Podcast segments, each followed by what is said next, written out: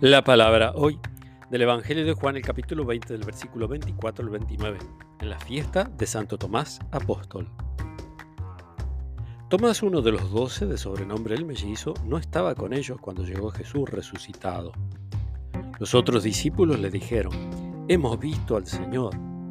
Él les respondió, Si no veo la marca de los clavos en sus manos, si no pongo el dedo en el lugar de los clavos y la mano en su costado, no lo creeré.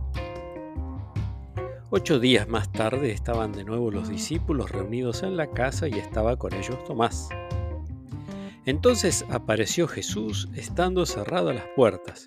Se puso en medio de ellos y les dijo, La paz esté con ustedes.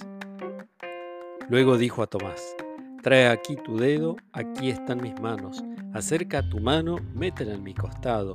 En adelante no seas incrédulo, sino hombre de fe. Tomás respondió, Señor mío y Dios mío. Jesús le dijo, Ahora crees porque me has visto. Bienaventurados los que creen sin haber visto. Palabra del Señor.